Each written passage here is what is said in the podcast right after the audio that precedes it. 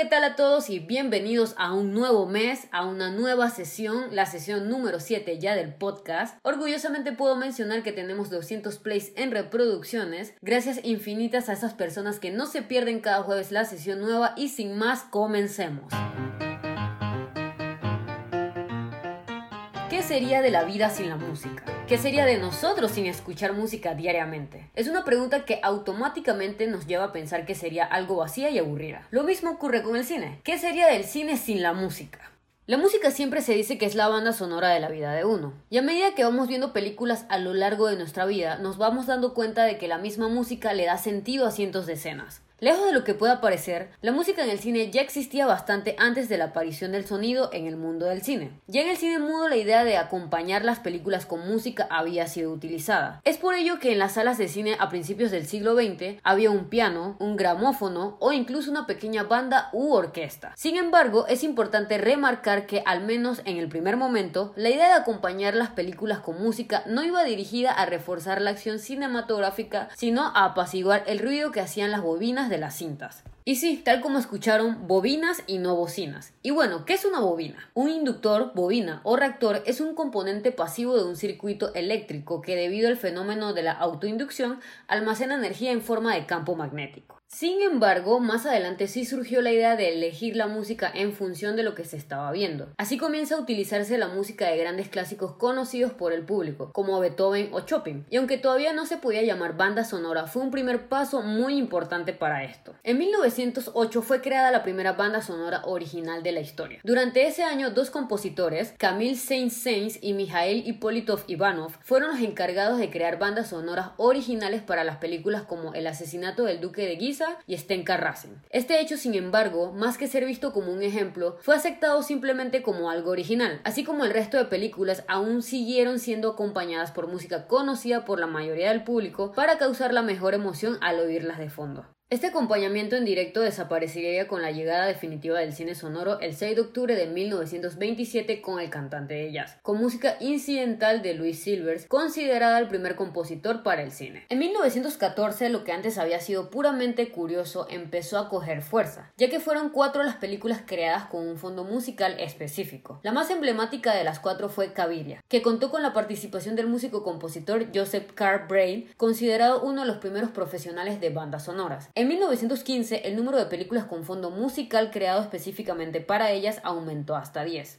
A partir de este momento se empiezan a generalizar las composiciones de este tipo, hasta el punto en que cada estudio acabaría teniendo sus propios compositores. Hacia finales de los años 20 llegó el cine sonoro, muy revolucionario por ese entonces, y aunque hubo opositores como Charlie Chaplin, podemos decir que el sonido comienza una nueva etapa en el cine. El cine es narración, y una de las funciones de la música en el cine más frecuente será llevar precisamente el ritmo de su relato. Pero también la música en el cine tiene una función dramática que afecta directamente a las emociones. Esto determina qué es lo que el espectador debería sentir y busca que ésta pueda comprender mejor la acción del relato. Así como la música pasa a ser algo innovador para las cintas, esta también cumple con funciones específicas tales como funciones estructurales, como servir de enlace entre escenas. Esta ayuda a dar la sensación de continuidad, por ejemplo, cuando vemos a los personajes de una película interactuar entre ellos y avanzan de una escena a la otra. La música en esta nos ayuda a seguir la acción que estamos viendo en pantalla. Esta nos permite unir escenas que sin la música serían difíciles de conectar. Hace más clara y accesible algunas escenas y la siguiente función estructural es aportar un ritmo que refuerza o altera el ritmo visual. Por otra parte tenemos las funciones narrativas. Estas ayudan a ambientar una historia en un tiempo y lugar determinado. Las escenas relacionadas con la antigüedad, por ejemplo, no cuentan con la misma música de las escenas que suceden en un tiempo moderno. Un ejemplo claro de esto son las películas de época, en donde un recurso esencial y de suma importancia es la música de determinado siglo o momento histórico en la que se basa el argumento de la misma. Este género de películas también se le conoce como cine histórico o cine de época. Este género por lo general cuenta historias de una época histórica determinada, tanto si los hechos y personajes representados son reales como si son imaginarios, de forma similar a la novela histórica. Ejemplos de películas donde escuchamos el uso de la música como elemento narrativo podemos mencionar La favorita del 2018,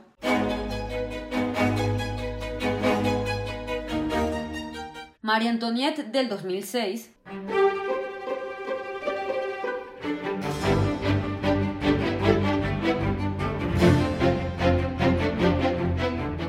Les Miserables del 2012.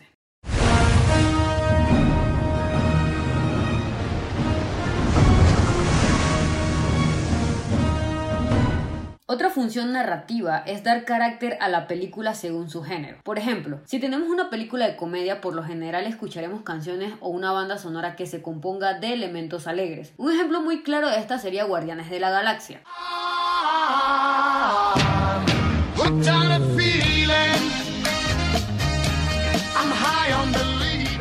Película que entra en el género de acción de la franquicia de Marvel, pero que resalta al tener su propio estilo de comedia y que a pesar de no estar ambientada específicamente en los años 80, contiene elementos musicales que nos ayudan a sentirnos familiarizados a esa época. En otras funciones narrativas también tenemos la música de fondo para los diálogos que por lo general la escuchamos para dar énfasis a un momento con sentimentalismo o dramatización. También en algunas situaciones la música puede sustituir aquellos diálogos que sean innecesarios. Por ejemplo, situémonos en una apertura inicial de una película en donde presentan al protagonista llegando tarde a un lugar de reunión con sus amigos, ya que como espectadores estamos familiarizados con lo que podría estar diciendo en ese momento, cosas como disculpa el retraso, me quedé dormido o el tráfico estaba de locos, Conversaciones de saludos generales, en la mayoría de casos, o ya sean las típicas escenas de amor, cuando los dos protagonistas se conocen y comienzan a mantener una conversación. Muchas veces no oímos estas conversaciones, sino que escuchamos una música adecuada para la escena. Y por última función narrativa, tenemos el sugerir o añadir información a lo visual. Esto lo presenciamos mucho en películas de miedo, en donde para crear ese momento en donde sabemos aparecerá algo en pantalla o información de importancia para la narración del argumento, se le agrega sonidos de puertas o una musicalización a la expectativa de que algo sucederá a continuación. Pasamos a las funciones expresivas o emotivas. En esta podemos mencionar el contribuir al desarrollo psicológico en los personajes. Además de indicarnos lo que sienten, la música puede ayudarnos a conocer su personalidad. Otra función emotiva es implicar emocionalmente al espectador. Esta puede influir sobre los sentimientos y las emociones que el espectador experimenta a lo largo de la película, modificando el sentido de la imagen o anticipando una situación determinada. ¿Quién no asociaría, por ejemplo, el fondo musical de la escena de la ducha de psicosis con lo que va a ocurrir? O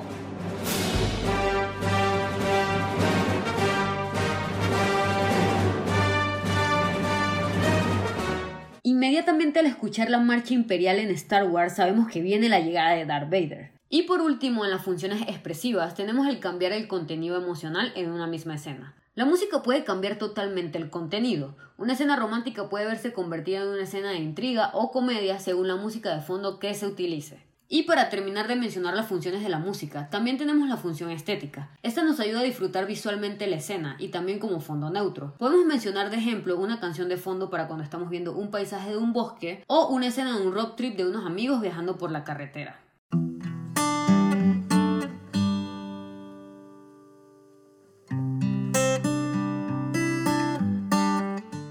Música tiene tantas funciones específicas, también podemos dividir la música del cine en dos tipos diferentes. Esta puede definirse como diegética y extradiegética, en función de su localización respecto al mundo de la ficción. El propio término diégesis hace referencia al desarrollo de una historia en un mundo de ficción. Para entender esto mejor, la diégesis es una palabra que proviene del idioma griego que quiere decir exposición, relato o explicación. Esta diégesis representa el mundo que nosotros creamos en donde toma lugar la historia que estamos viendo. Para dejarlo claro con un ejemplo, si vemos la película de Jurassic Park, en esta existen dinosaurios, por lo cual ese es el mundo que proyecta esa historia. Ahora, para entender cómo funciona la diégesis con la música, si es música diegética es porque está dentro del mundo que estamos viendo. Digamos que vemos a un personaje de la película tocando una guitarra. Sabemos como espectadores que todos dentro de esa historia están escuchando la música producida por ese personaje. Pero si es extra diegética, esta música que escuchamos está fuera del mundo de la película creado. Quiere decir que nosotros como espectadores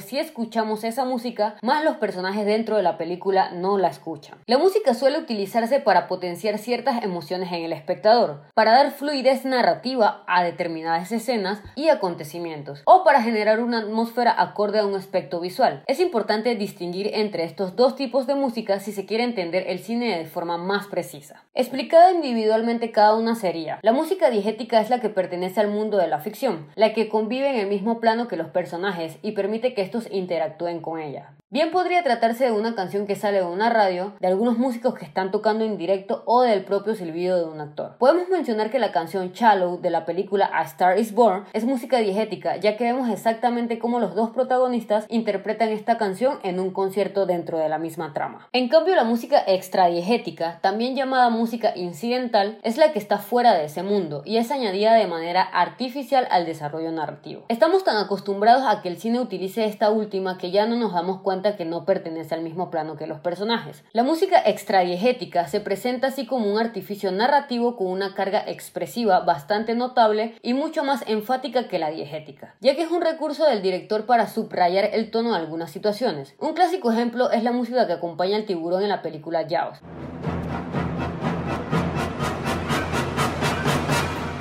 la cual no proviene del mar ni nada por el estilo, sino que es parte de la escena para aumentar la tensión de la misma. Es importante conocer esta diferencia, ya que si la música es diegética o extradiegética, puede cambiar mucho la reacción del espectador. No es lo mismo escuchar música que venga de la emisora de la radio que una música que solo se escucha de fondo incluso si la música es igual. Ambas tienen efectos distintos en la audiencia. Actualmente tenemos cintas en las que la composición musical juega con romper la frontera entre la música diegética e incidental, presentando música que a simple apariencia parece ser extradiegética, pero mostrando de vez en cuando al músico que supuestamente está tocando en el mundo de la ficción. Aquí recurso se utiliza para remarcar los artificios del cine, así como para enfatizar la componente teatral de la película y acentuar las diferentes capas entre realidad y ficción. ¿Qué presenta el filme? Si han visto la película Birman de Alejandro de González Iñárritu, pueden observar que hay escenas con este juego de composición. Y por supuesto, gracias a estos tipos y funciones que brindan la música en el cine, llega la banda sonora. La banda sonora o abreviado BSO hace referencia a la parte sonora de una proyección audiovisual, ya esté compuesta por diálogos, sonidos ambientales, música y cualquier otro tipo de sonido, sea real o sintético. Normalmente se asimila con la música en el teatro de películas, pero también puede utilizarse en cualquier otro producto audiovisual, como los videojuegos, los programas de televisión y los productos derivados de estos mismos. Habitualmente se entiende como banda sonora toda aquella música tanto vocal como instrumental que se emite conjuntamente con la película cinematográfica. Si bien en un principio se puede considerar la banda sonora como la música compuesta específicamente para una película, incluso en la época del cine mudo, lo cierto es que la banda sonora sonora propiamente dicha nace en la aparición del cine sonoro. La primera banda sonora de la historia se creó en 1908, como lo mencioné anteriormente. Más los dos sistemas iniciales fueron el Vitaphone, creado por la compañía Bell Telephone y Western Electric en 1927, y más tarde el sistema Photophone, creado por la compañía RCA y General Electric en 1928. La banda sonora de una película en su sentido físico puede ser de dos tipos, magnética u óptica. En el primer caso, una o varias bandas de grabación magnética discurren por los bordes de la tira de la película. Al ser leídas estas líneas por un aparato en sincronía con la proyección, se generan los sonidos de manera similar a como lo haría un lector de cassettes. En el caso de las bandas sonoras ópticas, se trata de zonas de oscuridad y luz en uno o dos lados de la cinta de la película. Las distintas intensidades de luz se convierten luego en impulsos eléctricos creando un conjunto de la banda sonora. También se utilizan los sistemas de sonido digital, que actualmente comienzan a ser comunes en las proyecciones cinematográficas y que responden a los estándares de proyecciones digitales digitales tales como 1080p, 2K, Ultra HD, 4K y 8K, y así hasta lo que sigan creando las nuevas tecnologías. Una banda sonora por lo general suele tener la siguiente estructura: tema de entrada o inicio. Suele ser el tema o canción que da comienzo a la película o serie para la que ha sido compuesta. También se le conoce como opening o main title en inglés. Tema principal. Suele ser un tema que se identifica con el personaje o personajes principales o con la acción predominante en la película. Tema de cierre o final, que suele ser el tema canción que suena junto con los créditos finales de la película o serie para la que ha sido compuesta. Leitmotiv, que es un recurso empleado para simbolizar una emoción, un objeto, un personaje o protagonista. Puede coincidir con el tema principal como por ejemplo el tema de James Bond. Y por último, música de fondo o incidental, que es un conjunto de temas que se adaptan a la acción. Y un ejemplo claro de esto serían las películas de terror.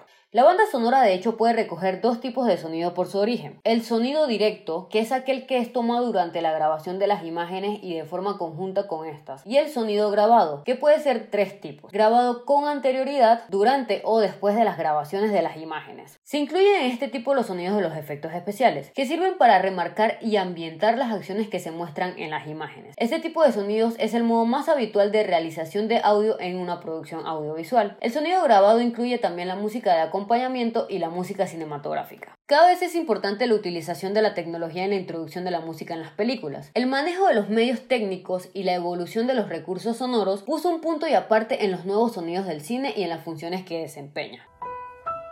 La música es algo maravilloso que acompaña de cualquier manera momentos clave de nuestra vida, y así también dan vida a momentos claves en la pantalla grande. Esta sesión fue dedicada específicamente a los elementos funcionales de la música, aprender su tipo, sus funciones y qué exactamente componen una banda sonora. Y bien, sabemos que cuando hablamos de música en el cine es imposible no pensar en el género como tal del musical, pero para hablar de ellos me gustaría dedicarle un podcast especial debido a que hay tanto material que abarcar con respecto a ese tema. Realmente espero que hayan aprendido muchas cosas nuevas escuchando esta sesión. No puedo irme sin dejar una recomendación personal sobre una película que en todo sentido de lo que se refiere a la música me vuela la cabeza. Y es Baby Driver. Sin duda que uno de los fuertes de esta película es su banda sonora. Y recuerdo que cuando fui a verla al cine no tenía ni idea de qué trataba en sí. Más es de esas películas que te sorprenden positivamente una vez la ves. Actualmente está disponible en la plataforma de Next. Gracias nuevamente a todas esas personas que cada jueves están pendientes a las sesiones y hasta la próxima semana.